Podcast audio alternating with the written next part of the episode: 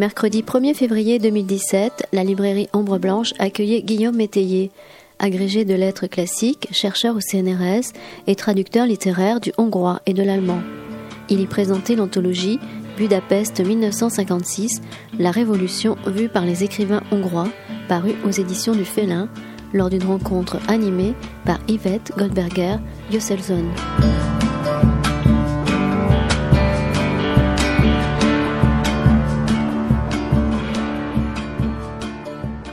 Écoutez, on va commencer alors avec un, tout petit retard qui nous a permis une dernière mise au point. Et je vous remercie d'être aussi nombreux euh, ce soir pour venir écouter et, et, discuter sans doute du livre dont nous allons vous parler, qui est Budapest 1956, la révolution vue par les écrivains hongrois. Donc je suis heureuse de vous présenter Guillaume Métayer, euh, qui était déjà venu l'année dernière euh, euh, à l'association franco-hongroise pour faire, pour tenir une conférence sur le même titre, mais qui ne s'est pas du tout tenue de la même façon. On, on va en parler. Mais Guillaume Métayer, donc, est chercheur au CNRS, au Centre d'études de la langue et des littératures françaises n'est-ce pas? Voilà. Sa thèse, euh, qui a été couronnée par un prix, Émile euh, Perrault-Saucine, était portée sur Nietzsche et Voltaire, de la liberté de l'esprit et de la civilisation, et elle a été publiée chez Flammarion en 2011.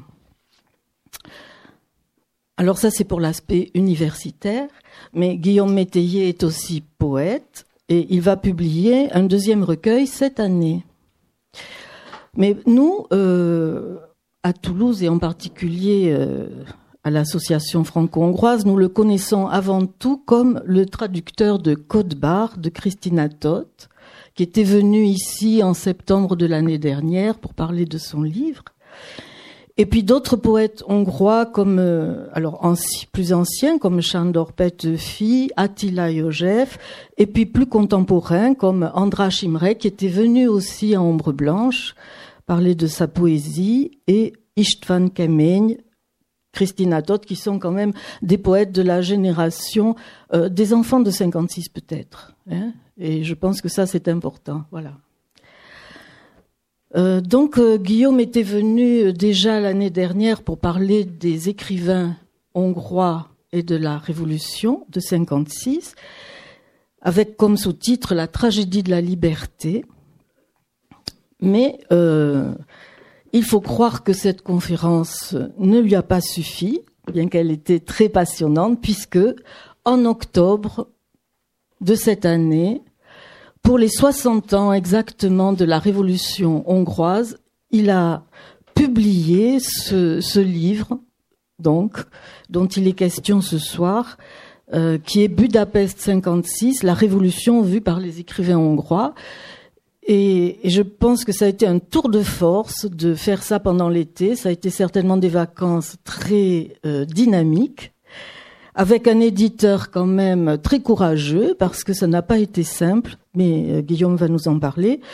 Euh, ce livre est un bel objet parce qu'il regroupe, euh, euh, c'est quand même une prouesse, 17 auteurs différents dont beaucoup n'ont jamais été traduits en français. Donc c'est leur première publication, première traduction. beaucoup dont on avait, enfin moi, je n'avais jamais entendu parler parce qu'ils n'avaient jamais été traduits. Et, et la première question que je vais poser à Guillaume, c'est euh, comment ce livre, pourquoi ce livre, euh, comment ça s'est passé? Merci beaucoup Yvette euh, de cette présentation très amicale et merci à, Ombre Blanche, à Hélène en particulier pour son accueil chaleureux à Toulouse où je reviens quelques mois après en effet cette conférence sur le le même sujet d'une certaine façon mais pas tout à fait et en effet, cette conférence a, a porté ses fruits d'une certaine façon parce que elle m'a encouragé dans un projet que j'avais depuis très longtemps, qui était de rassembler des textes hongrois sur ce qu'on appelle, ce que les Hongrois appellent la révolution de 1956. D'ailleurs, ils appellent ça la révolution et la lutte pour la liberté de 1956. Enfin, même si c'est évidemment controversé. Hein. La question de savoir comment on appelle ces événements euh, est une question euh, euh, toujours pendante, d'une certaine façon, moins qu'autrefois à une époque où il y avait des, euphémismes, des périphrases pour parler des regrettables événements, euh, ou bien de carrément une contre-révolution, bien entendu, puisque d'abord le pouvoir euh, soviétique, si on peut dire, avait expliqué qu'il s'agissait d'une contre-révolution. Donc pourquoi ce livre? Parce que, euh, eh bien, 1956, ça reste euh, probablement l'événement de la euh, de l'histoire hongroise le plus euh, universel. Hein. C'est un événement fondamental dans l'histoire de l'Europe et du monde. C'est le moment où, pour la première fois, le géant soviétique a été secoué de l'intérieur d'une certaine façon, et où ce qui semblait être un consensus, même s'il y avait bien sûr des voix divergentes audibles à l'ouest.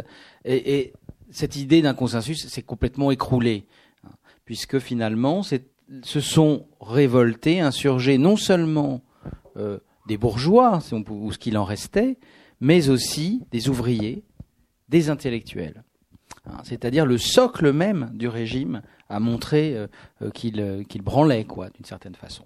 Donc, c'est à ce moment-là, dans de nombreux partis communistes européens, des gens ont rendu leur carte. Hein.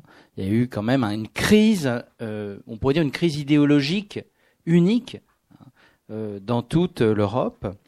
Et cet événement euh, et donc un événement très important. Il m'a paru que euh, on pouvait quand même euh, utiliser d'une certaine façon l'anniversaire, hein, les 60 ans. Alors c'est pas un anniversaire en, en 50, hein, mais les 60 ans de cet événement pour à la fois le rappeler à nos mémoires et en même temps faire un peu de contrebande de littérature hongroise. Donc euh, faire euh, connaître des écrivains qui n'avaient jamais encore euh, émergé, ou faire connaître des aspects différents d'écrivains déjà connus. Hein, je pense à deux écrivains en particulier qui sont déjà connus. du grand public, par exemple, Sandor Marai, comme on dit ici, Marai Shandor, qui est connu comme romancier, mais dont le livre donne à lire un poème euh, donc Marai poète. Alors euh, poète, bon ou mauvais poète, il y a des débats là-dessus, mais euh, poète en tout cas dont le texte qui est présent dans cette anthologie est très connu, très célèbre en Hongrie, hein, et donne une idée d'une des représentations possibles de cette révolution de 56, une disons une ligne, au fond une vision, on pourrait dire catholique, hein, d'une sorte d'insurrection catholique. Voilà. alors là, c'est l'idée de, la Hongrie Christ des nations. C'est très particulier, mais ça représente une tendance qui existe euh, en Hongrie et qui nous permettait surtout, d'une part, de publier pour la première fois ce texte euh, important en Hongrie et en même temps de faire connaître un autre euh, Shandor Et autre, aspect, par exemple, autre auteur un peu connu quand même en France qui est Urkeigne, il est, plutôt connu pour euh, ses récits grotesques, hein, euh, ses récits euh, très cruels, très ses mini-mythes, des sortes de, petites nouvelles d'une minute, à la fois comiques et cruelles. Et là, au contraire, on a un texte poignant, tout en émotion. Voilà. des sortes de, de plaisir, soit de découvrir des nouveaux auteurs, soit des nouvelles facettes d'écrivains hongrois euh, méconnu. L'idée étant que, et après je laisse la parole à, Yvette, l'idée étant que euh, cette révolution, il fallait pas, enfin j'avais envie qu'on la, on la voit avec le regard des différents écrivains, de ceux qui soit l'ont vécu, soit euh, en ont entendu parler en Hongrie. Donc une révolution racontée par des Hongrois, pas par des historiens, mais par des écrivains, par des témoins, Oui, ce, qui est quand même très intéressant dans, ce recueil, c'est ce tissage entre l'histoire et l'écriture. Hein. C'est-à-dire que ce sont des écrivains, mais qui parlent d'événements historiques euh, qui ont été absolument dramatiques, et euh, mais qui aussi ont débouché sur quelque chose, puisque tu cites Raymond Aron qui parlait d'une victoire des vaincus. Hein. Donc, même si elle a échoué, il y a quelque chose qui en est quand même sorti de cette révolution. Et euh, mais ce, ce, qui me paraît aussi très important, c'est euh, la tonalité générale qui regroupe quand même euh, l'ensemble des de, ces, de cette anthologie euh, qui préside à ça, c'est-à-dire il y a révolution, liberté, dictature, tragédie, littérature et Hongrie. Ce sont, il me semble, les mots clés un petit peu euh, qu'on retrouve dans tous les textes. Alors, euh, peut-être que ça serait d'ores et déjà bien de présenter le premier, la première lecture euh, si tu es d'accord, hein, parce que c'est une lettre, une phrase sur la tyrannie de Diola Iliesh qui donne la tonalité quand même de tout ce qui va suivre et qui explique, je crois, l'état d'esprit dans lequel se trouvaient les Hongrois à cette époque, qui était vraiment écrasé hein, par cette dictature euh, soviétique, enfin, en tout cas, euh, oui, et, et, qui donc euh, ne pouvait pas penser, mais je pense que le mieux, c'est de vous lire des extraits, des extraits de ce poème, parce qu'il est très long, et donc il a fallu n'en garder que des extraits, et on va vous le lire à plusieurs en hongrois et en français. Donc je donne d'abord la parole à Timéa qui va nous lire la partie en hongrois. Egy mondat a zsarnokságról. Hol zsarnokság van, ott zsarnokság van nem csak a puskacsőben, nem csak a börtönökben, nem csak a vallatószobákban, nem csak az éjszakában kiáltó őrszavában. Ott zsarnokság van nem csak a bíró hűvös ítéletében, bűnös.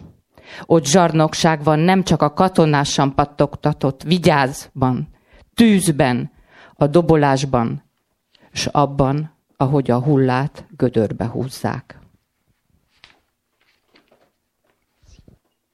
Là où il y a tyrannie, tyrannie il y a.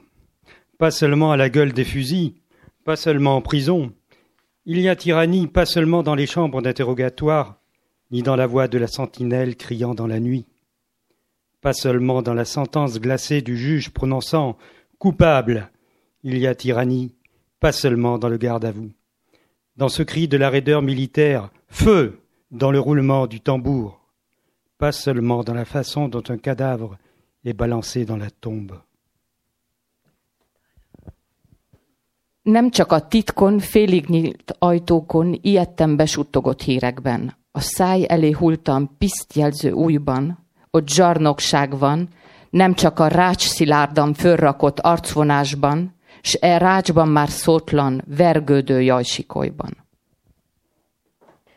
Pas seulement dans les nouvelles chuchotées avec peur à travers des portes furtivement entr'ouvertes, pas seulement dans le doigt devant la bouche qui veut dire Tais-toi, il y a tyrannie, tyrannie encore, pas seulement dans les traits d'un visage muré comme une prison dans les cris de douleur inarticulés derrière des barreaux.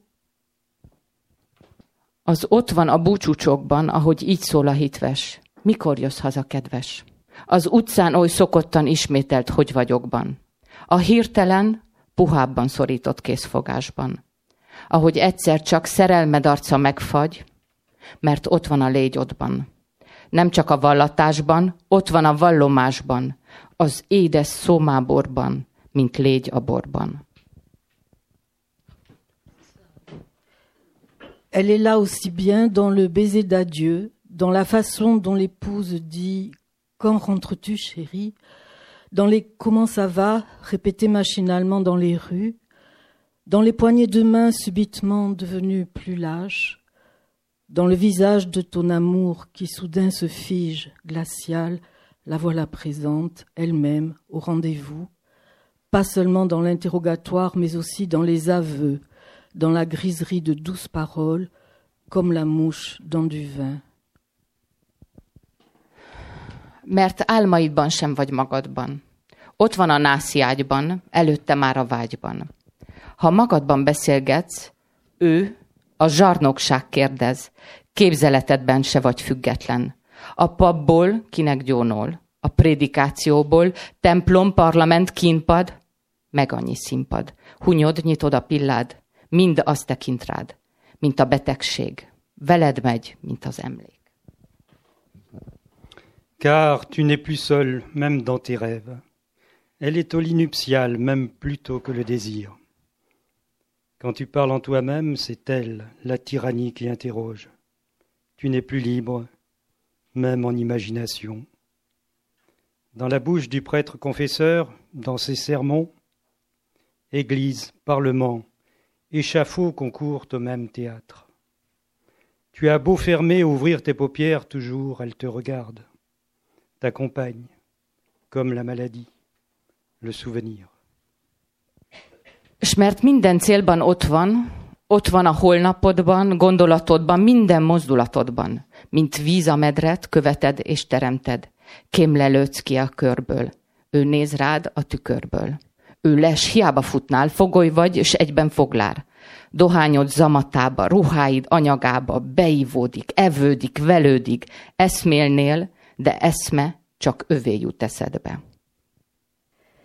Car elle demeure présente dans chaque projet, dans tes lendemains, dans tes pensées, dans chacun de tes gestes. Tu la suis, tu l'engendres comme le fleuve son lit, et sais-tu de regarder hors de sa portée, elle te regarde dans la glace. Tu as beau vouloir t'enfuir, elle te guette, tu es à la fois prisonnier, geôlier, elle s'insinue dans le goût de ton tabac, l'étoffe de tes costumes, elle pénètre au plus profond jusqu'à la moelle de tes os, tu voudrais réfléchir, mais seuls te viennent à l'esprit ces propos.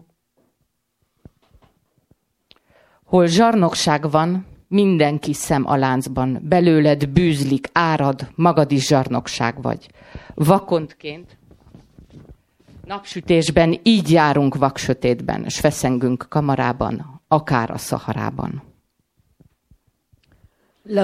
tyrannie, chacun est maillon de la chaîne. Elle t'enveloppe de pestilence. Toi-même es tyrannie. Taupe sous le soleil, c'est ainsi que nous errons dans une aveugle obscurité. Nous nous bousculons dans les réduits comme en plein Sahara. Mert ahol zsarnokság van, minden hiában, a dal is, az ilyen hű, akármilyen mű. Mert ott áll eleve sírodnál, ő mondja meg, ki voltál, porod is neki szolgál. Car là où il y a tyrannie, tout reste vain. Même le chant aussi fidèle qu'il soit, n'importe quel ouvrage. Car elle demeure depuis le commencement près de ton tombeau. Elle décrète qui tu étais, se sert de tes cendres.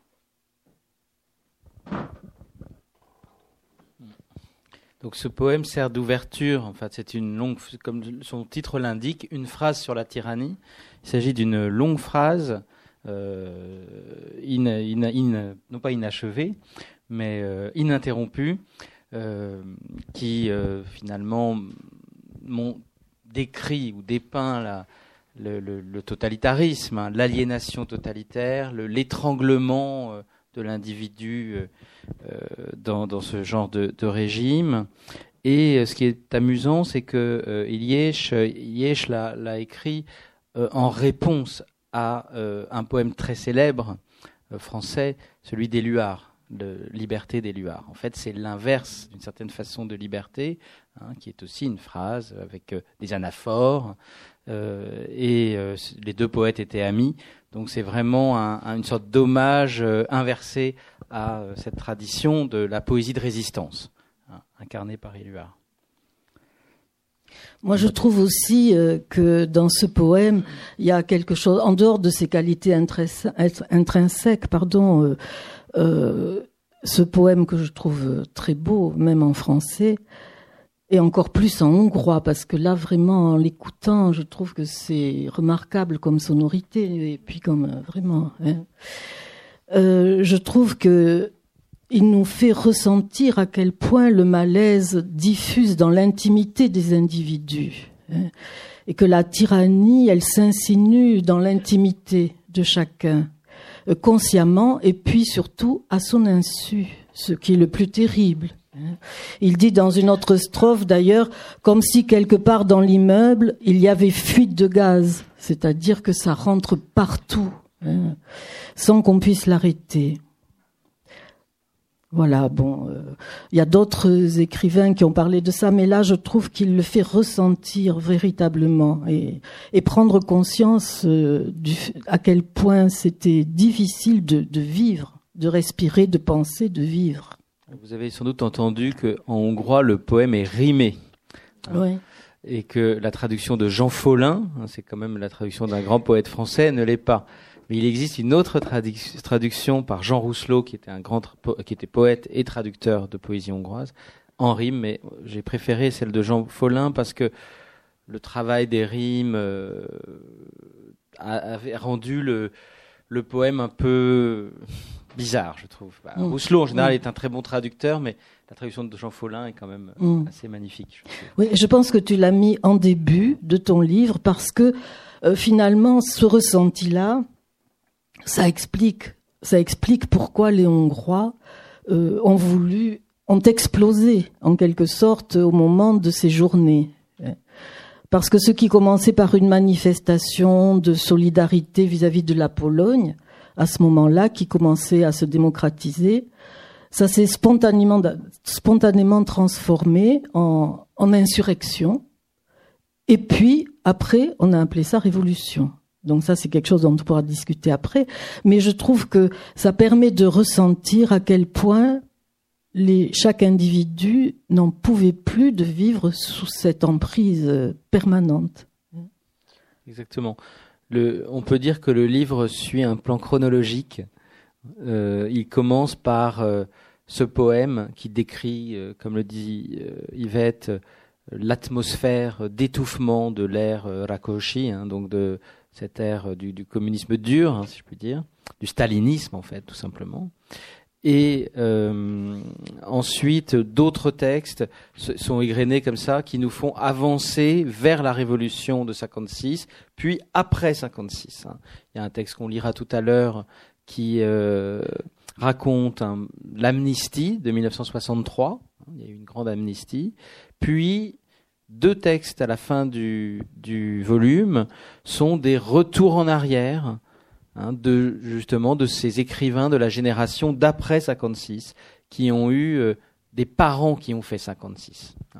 L'un d'entre l'un de ces textes est un, un, un texte de Christina Toth qui euh, raconte, qui remonte avec les, euh, en suivant les cicatrices de son père jusqu'à la frontière euh, autrichienne qu'il avait voulu passer hein, en 56.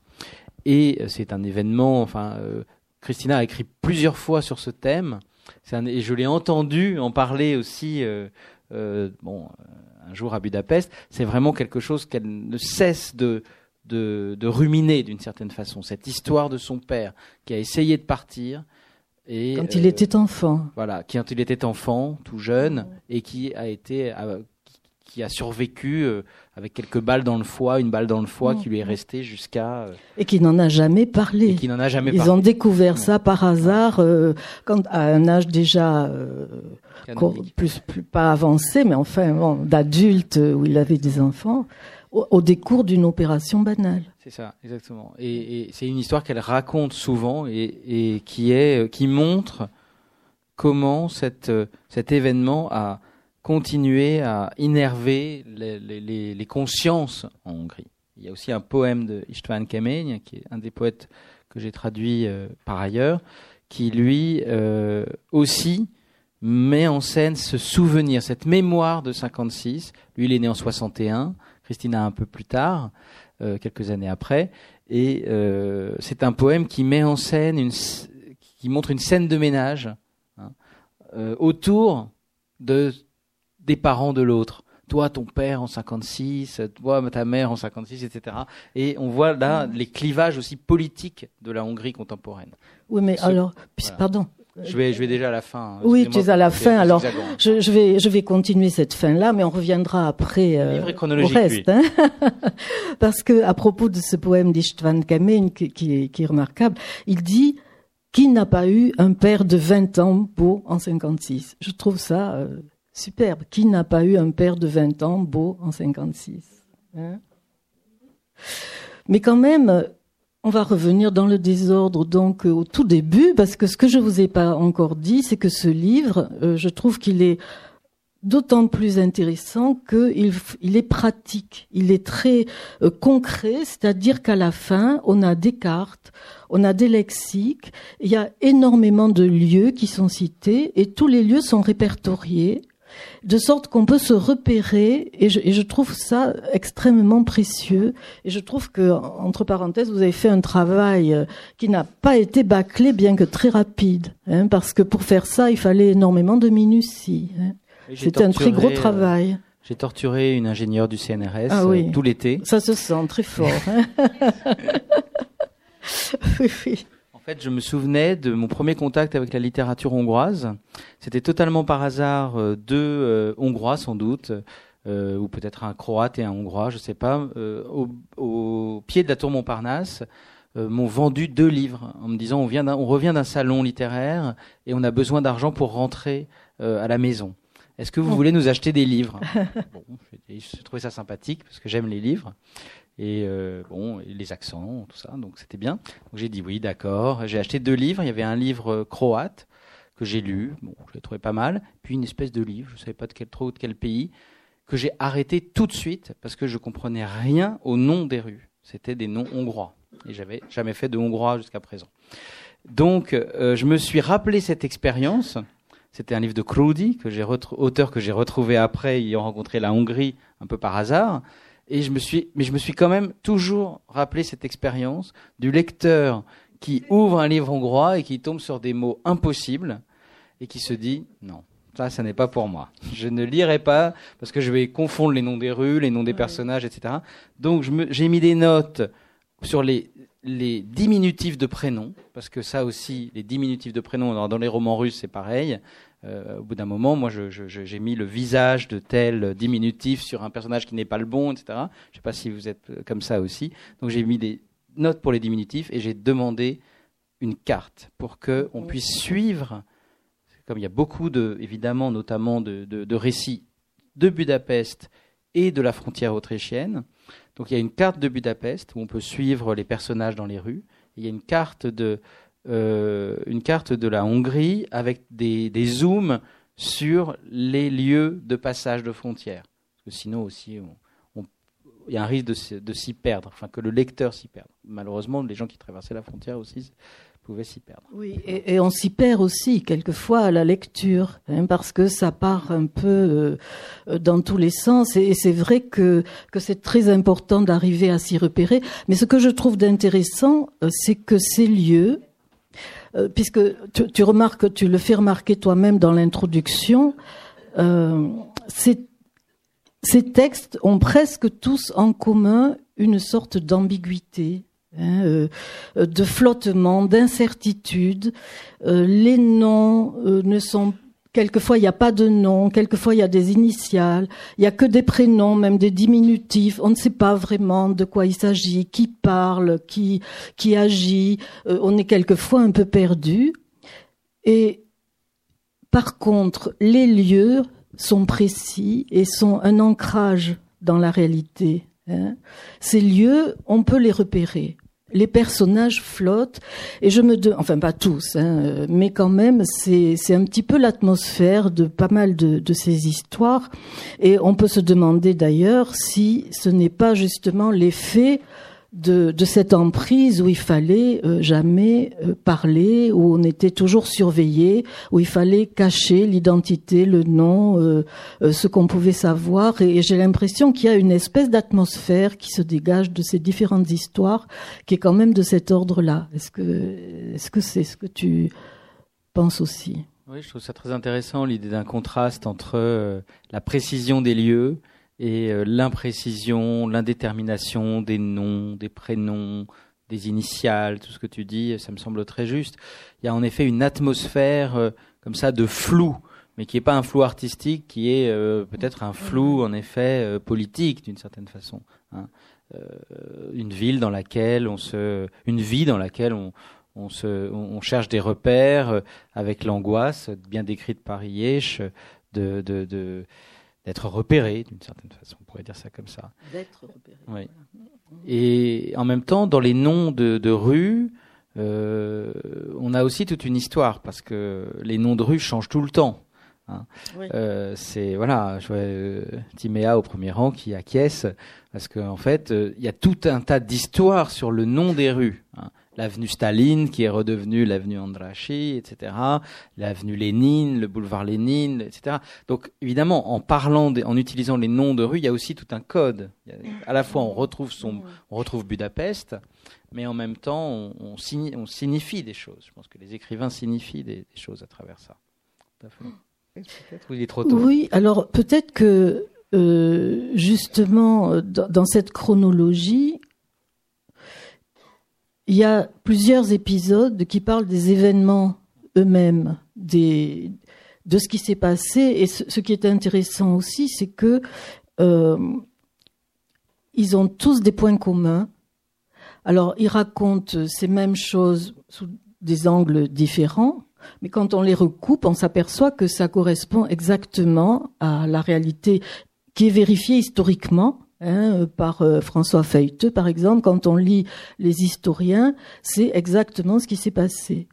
Mais quand on lit un écrivain, bon, il y a l'émotion qui se dégage, il y a beaucoup de choses qui passent, et effectivement, bon, on a retenu un texte qui raconte, euh, qui raconte l'histoire d'un jeune qui se retrouve donc euh, pris dans ces événements on a, ça a été difficile de choisir parce que il y en a vraiment plusieurs euh, euh, qui auraient pu, euh, dont on aurait pu lire, qu'on aurait pu lire. Mais on peut peut-être demander à Dominique et Hélène de, de lire le texte de Ferdinandi. Hein,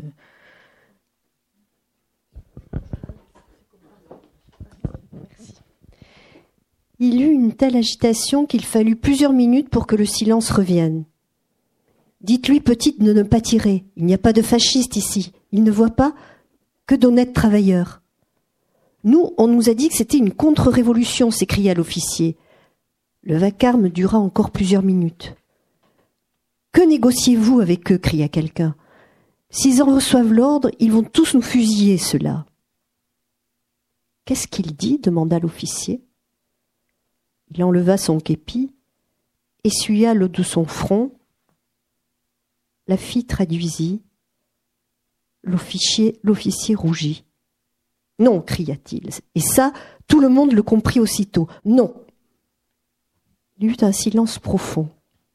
Ce fut une femme qui monta en premier sur le tank. Elle épingla les couleurs nationales sur la poitrine de l'officier. Un espoir absurde, aveugle envahit les gens. Les Russes sont avec nous. Tout le monde parlait en même temps, on apportait des drapeaux, le peuple planta les étoffes colorées sur les chars occupés. À ce moment-là déjà, des milliers de personnes ondoyaient devant l'Astoria. Lorsque les drapeaux apparurent sur les tanks, les hommes retirèrent leurs chapeaux et la foule se mit à chanter. Les larmes roulèrent sur les joues de Yuri.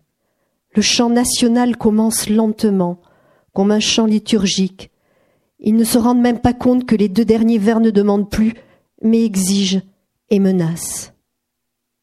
Devant le Parlement, cria quelqu'un lorsque les derniers accords de silence fut complet. Devant le Parlement, pour montrer au monde, un miracle a eu lieu. Les Russes sont avec nous. La vérité a eu le dessus sans qu'aucun sang n'ait été versé.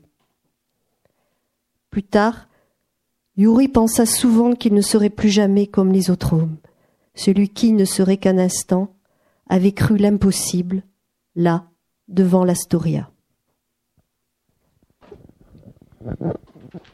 Ce qui arriva après fut si rapide, si inattendu, si incroyable que, comme lors d'un tremblement de terre, la foule se figea. Et de longues secondes s'écoulèrent avant que l'instinct de vie ne reprenne le dessus. Les chars étaient déjà arrivés devant le Parlement. Le camion de Yuri atteignit la statue équestre. Derrière eux, de la place à Chagvari, la foule affluait en vagues compactes. À ce moment-là, du toit des bâtiments qui entouraient la place, retentirent les mitrailleuses. Bien, que, le cortège se fût arrêté, les gens non seulement ignoraient d'où l'on tirait, mais ils ne comprirent pas non plus que c'était sur eux, manifestants pacifiques, qu'on avait ouvert le feu. Un côté du camion se détacha. Yuri chercha refuge sous les roues. Ses yeux, sa bouche s'emplirent de poussière. Il vit que les tanks levaient leurs canons vers les toits.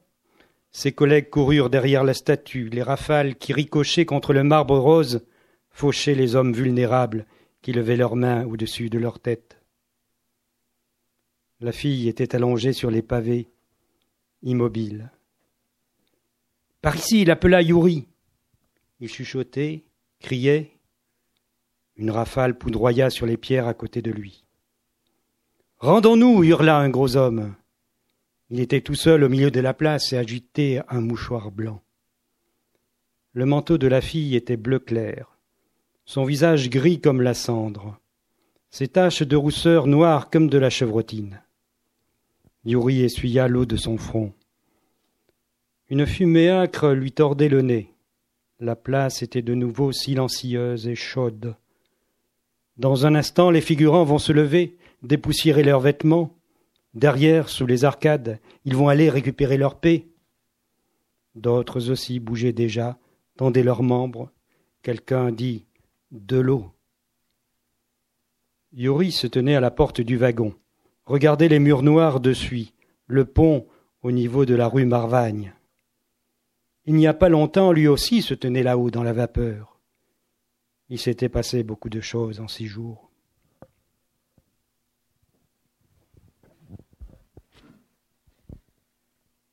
les, textes que j'ai choisis sont assez diversifiés, c'est-à-dire qu'il y a donc des poèmes, des textes en prose, des textes qui parlent d'avant 56, de pendant 56, qui décrivent les événements eux-mêmes, ou bien euh, l'impact des événements sur, sur les, personnes, euh, qui décrivent des fuites en Autriche, hein, ou bien de la dissidence, comme on dit. 200 000 Hongrois, quand même, ont quitté le pays ou bien, comme je le disais, des retours en arrière, une sorte de vision rétrospective. Là, c'est un, extrait euh, euh, de, texte, disons, instantané, un récit instantané de, la révolution de 56, pour que le lecteur, hein, il fallait trouver des équilibres, pour que le lecteur eh bien, puisse suivre le, le, déroulement des, des événements.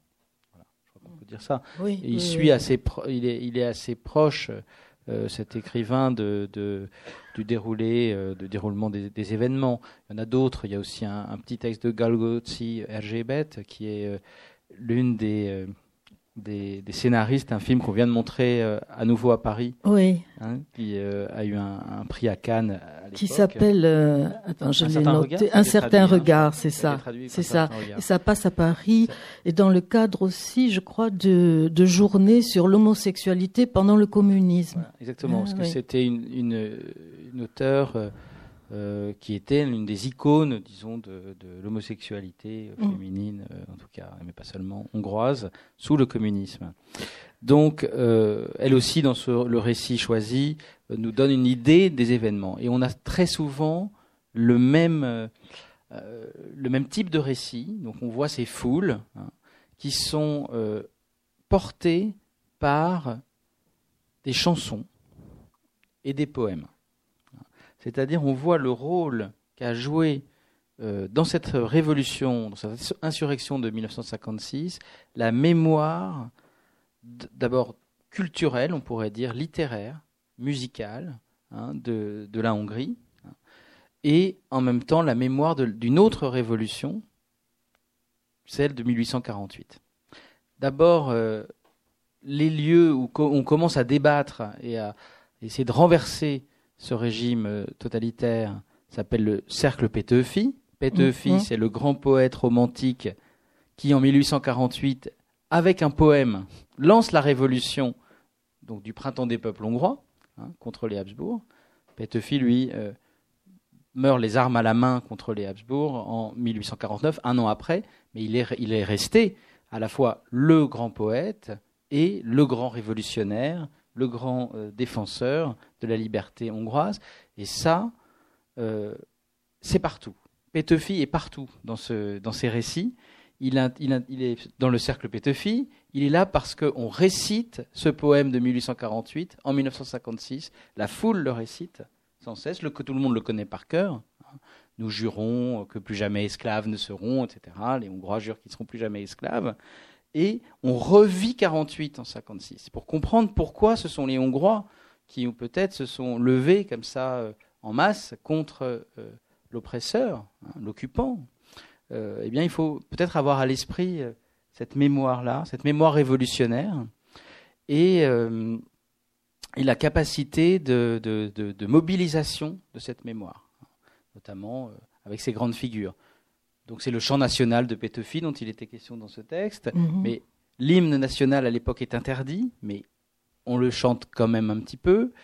Euh, il y a aussi la chanson de Kossuth, grand démocrate hongrois aussi de 1848, hein, qui est entonnée dans les rues. Tout ça est décrit par tous les récits, dans tous les récits de 56, et on voit bien que euh, c'est très important. C'est-à-dire, on voit bien comment euh, un, peuple finalement assez peu nombreux hein, euh, en, démographie est très, très, souvent très écrasé par ses voisins, hein, s'est constitué une culture commune qui lui permet de, de se, de s'élever contre euh, son oppresseur.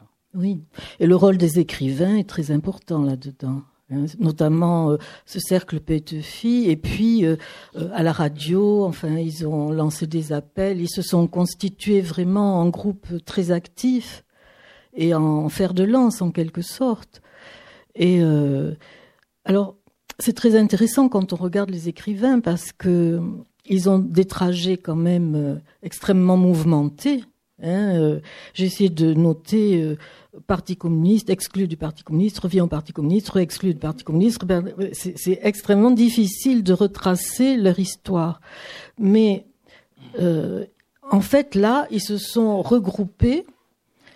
Et d'ailleurs, là, il y y a, des textes de tous horizons. Bon, il y a d'anciens communistes qui, qui, justement en 56 se sont révoltés, ont euh, vraiment se sont battus pour pour la liberté, ont été emprisonnés, ont été, enfin ils ont payé de leur euh, de leur chair euh, leurs engagements.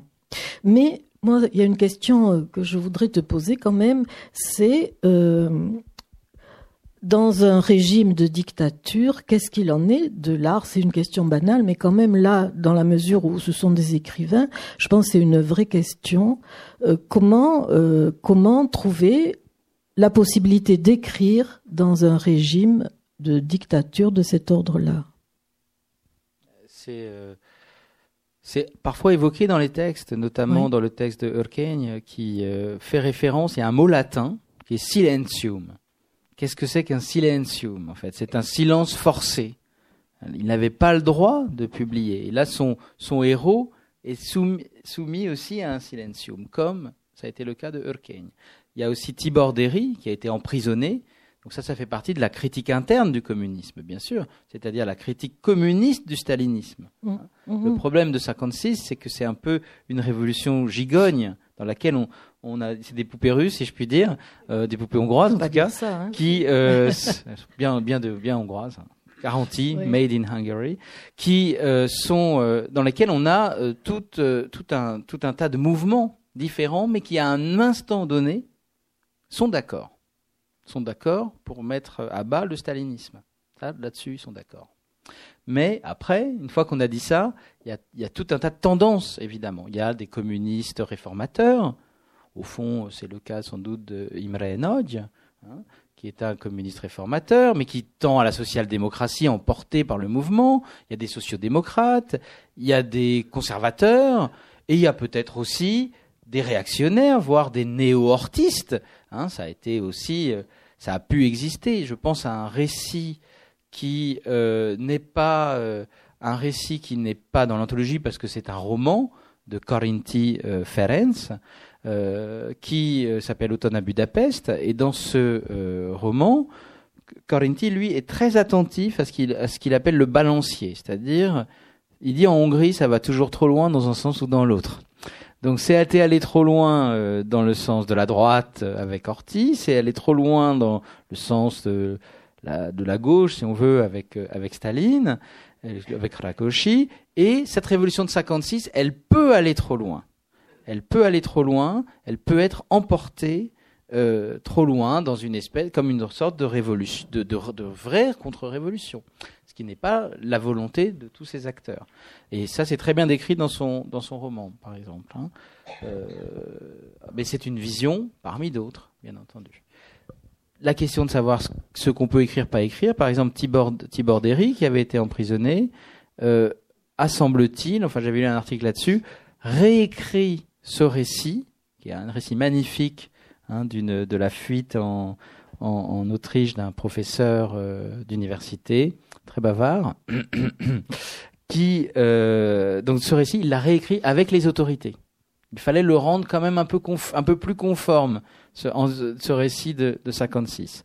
Donc il y a tout un tas de cas de figure, bien entendu. Il y avait très peu d'éditeurs. Il y avait deux éditeurs. On le voit avec euh, Kertész, hein, qui n'avait que qui n'y avait que deux possibilités de publier son roman. hein. Et euh, la situation était évidemment très très difficile pour les écrivains. Bien sûr. Mais alors, étant, bien sûr porté au oui. pinacle comme écrivain, mais s'il s'il répondait à la bonne parole. Oui, mais justement, Kertész, il en parle beaucoup, euh, y compris de son choix de ne de n'être pas parti, parce qu'il y a eu pendant un, un court moment la possibilité de quitter la Hongrie. Beaucoup sont partis, et lui et Conrad non plus d'ailleurs. Conrad dit moi je ne suis pas parti en 56. Chaque fois que je voulais partir, je me mettais à écrire. Et, et Kertész, lui, euh, revendique euh, le fait de n'être pas parti, de ne pas s'être exilé, parce que euh, il parle de la conquête de sa liberté intérieure. C'est-à-dire qu'il a choisi une sorte d'exil intérieur qui lui a permis d'écrire d'une- façon qui lui appartient. hein. Mais il me semble que c'est quand même une question, euh, euh, même, même dans une dictature qu'il disait molle, parce que celle de Kadar était quand même moins dure, mais tout aussi pernicieuse, si j'ai bien compris.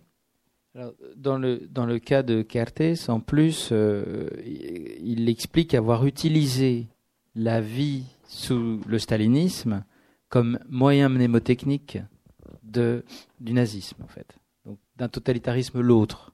Euh, il a euh, il a utilisé cette euh, le fait de vivre dans cette ère Rakoshi comme une manière une manière de ne pas oublier ce que c'est que la vie en total de la déportation, la Voilà, qu'il appelle déportation à Auschwitz. Voilà, d'être à Auschwitz. oui. Donc dans son cas, euh, c'est en plus lié à sa propre, à son propre projet euh, très particulier évidemment de Mhm. d'écriture. Mhm. Mais puisqu'on parle du retour, euh, peut-être qu'on peut lire le texte d'Arpad Guns, Avec, avec un peu de hongrois. qui a été quand même président de la République et qui est mort récemment. Il est mort l'année dernière, je crois, et que tout le monde adorait, euh, tout le monde l'a pleuré parce qu'il avait, enfin, il a un parcours assez extraordinaire et en même temps, il était écrivain. Donc. Et traducteur de, de l'anglais. Voilà, donc dans le livre, il y a aussi un, prési- un président de la République. Voilà. Pas, pas d'origine hongroise, hein, je vous rassure. Ah Ouf On le lit? Allez.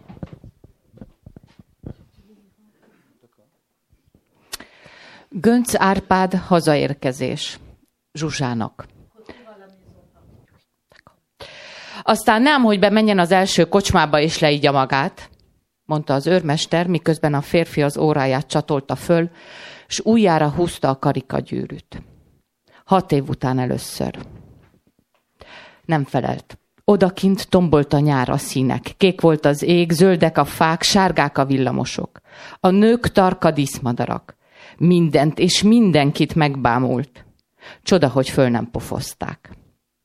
Aki annak idején, ha látta, átment előle a túloldalra, most átjött a túloldalról, és hosszan rázogatta a kezét. Öregem, hallom, volt egy kis kellemetlenséged.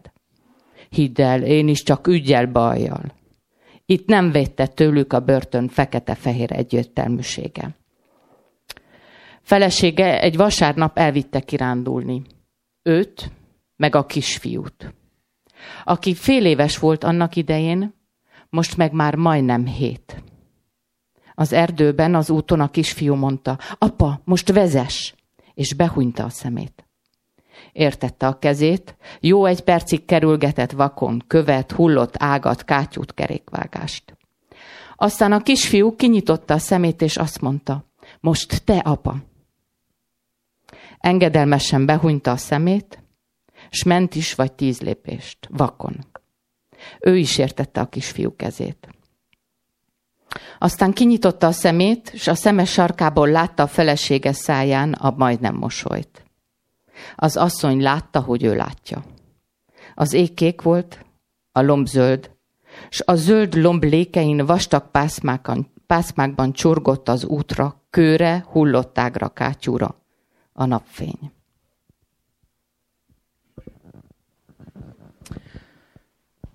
Arpad Guns arrivé à la maison. Pour Jouja. Et après, n'allez pas vous saouler dans le premier bistrot venu, dit le sergent, pendant que l'homme remettait sa montre et enfilait l'anneau à son doigt, pour la première fois après six ans. Il ne répondit pas.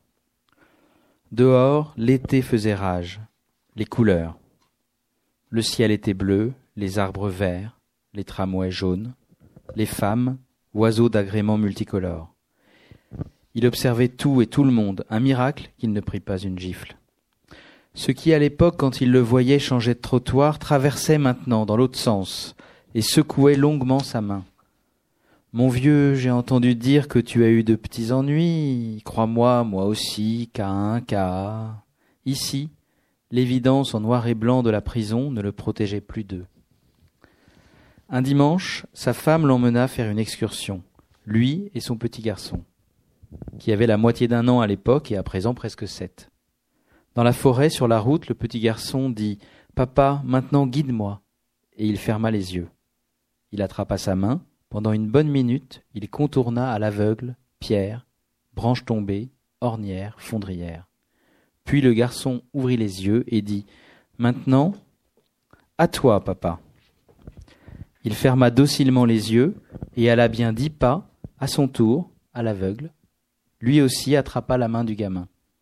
Puis il ouvrit les yeux, et du coin de l'œil, il aperçut sur la bouche de sa femme un début de sourire. La femme vit qu'il l'avait vu. Le ciel était bleu, le feuillage vert, et par les trous du vert feuillage en épais brun ruisselait sur la route, sur la pierre, la branche tombée, l'ornière, la lumière du soleil. Donc c'est un texte qui raconte euh, le retour de, prison de, de l'auteur, de celui qui deviendra président de la Ligue des droits de l'homme, président de la République hongroise, hein, euh, Arpad Günz. Et euh, c'est un texte que je trouve assez poignant dans sa façon de, de dire des, des banalités, c'est-à-dire de dire les tramways sont jaunes, les arbres sont verts, le ciel est bleu. Et on comprend évidemment à travers ces notations toutes simples qu'il vient de réouvrir les yeux sur la lumière, hein, finalement, euh, lui qui sort du cachot. Et c'est tout le jeu, évidemment, avec son fils, cette espèce de rééducation au, au monde.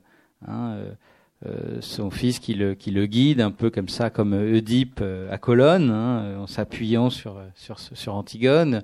Hein, Antigone étant l'une des grandes figures de la Révolution hongroise, hein, le guide comme ça pour lui réapprendre et se réapprendre l'un à l'autre euh, à vivre en fait, réapprendre la paternité, réapprendre euh, la vie pas tout à fait normale, puisque on est encore dans euh, dans le même monde que le monde d'Iesh hein, du poème initial, où on retrouve la poignée de main, on retrouve le, mensonge de cette poignée de main amicale, cette lâcheté ordinaire qui était évidemment imposée par les, par les circonstances.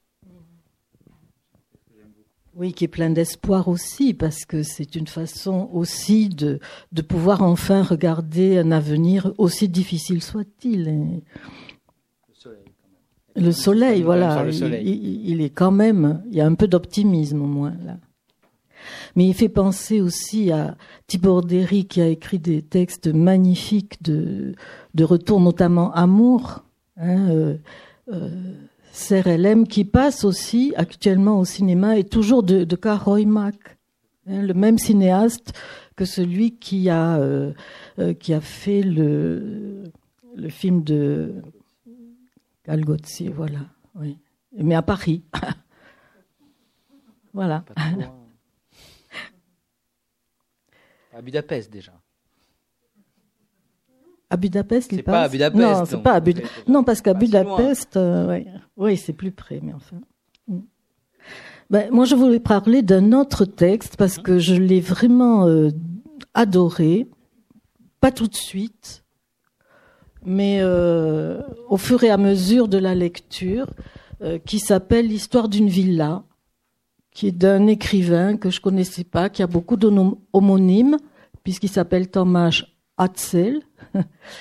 Et, euh, et, que je trouve extraordinaire parce que euh, il décrit, alors on dirait des, des, des notes euh, de police, des petits chapitres euh, très secs, et il décrit à travers l'histoire d'une villa euh, toute, toute l'histoire de la Hongrie entre, entre 49 et 57. entre 45, pardon. 40, même avant, 39, pardon, hein, 39 et 57. C'est une villa qui justement a été construite avant-guerre. Oui, qui a été construite avant-guerre. Et tous, tous les aléas euh, qui sont, qu'a vécu cette villa, tous les, locataires euh, qui se sont succédés, euh, c'est extrêmement bouleversant parce que c'est le point fixe, la villa qui reçoit des bombes, qui est reconstruite, qui est arrangée, qui est détruite. Et chaque fois, ce sont euh, des personnes auxquelles on n'a pas le temps de s'attacher parce qu'elles passent trop vite, mais euh, qui sont euh, soit victimes, soit oppresseurs. Hein. Il y a un côté impitoyable dans cette succession de, de, de petites histoires. Et en même temps, ce qui est, je trouve extraordinaire dans, dans ce, ce texte, c'est que ce qui n'est pas dit se détache en filigrane, c'est-à-dire qu'à travers ces billets un peu secs, on voit finalement se dessiner quelque chose comme euh, dans le en filigrane, le, le, mot m'est venu, une histoire euh, euh, extrêmement bouleversante.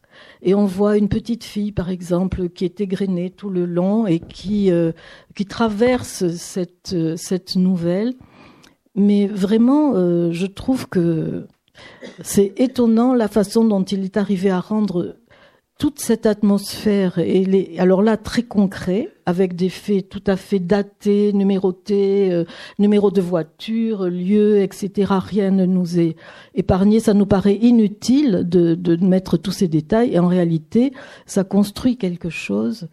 Et on se dit que les Hongrois, les malheureux Hongrois, n'ont vraiment pas eu de répit ça a été terrible, la succession d'événements qui leur sont arrivés.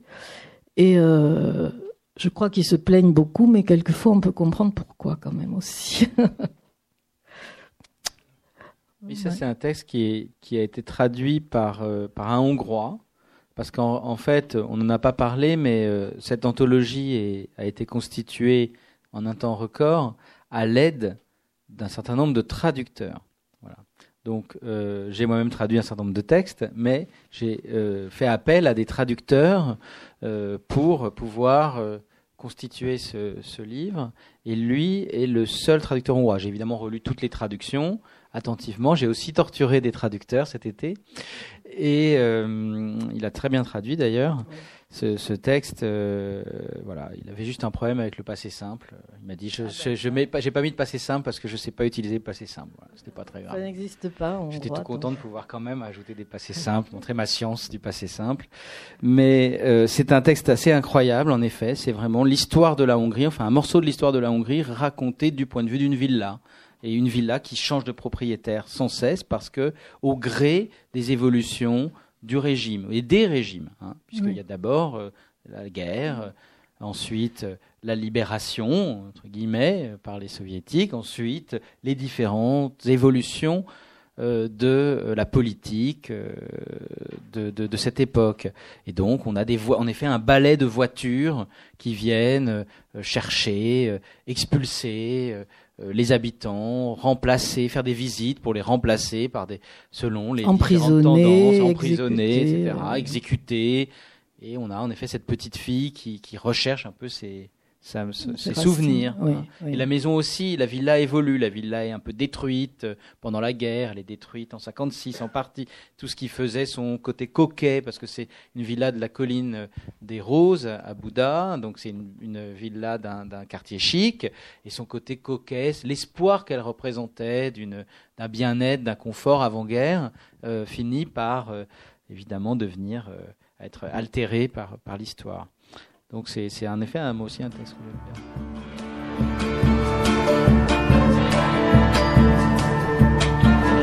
Vous avez écouté Guillaume Métayer à la librairie Ombre Blanche le 1er février 2017 pour l'anthologie qu'il a dirigée intitulée Budapest 1956, la révolution vue par les écrivains hongrois, parue aux éditions du Félin.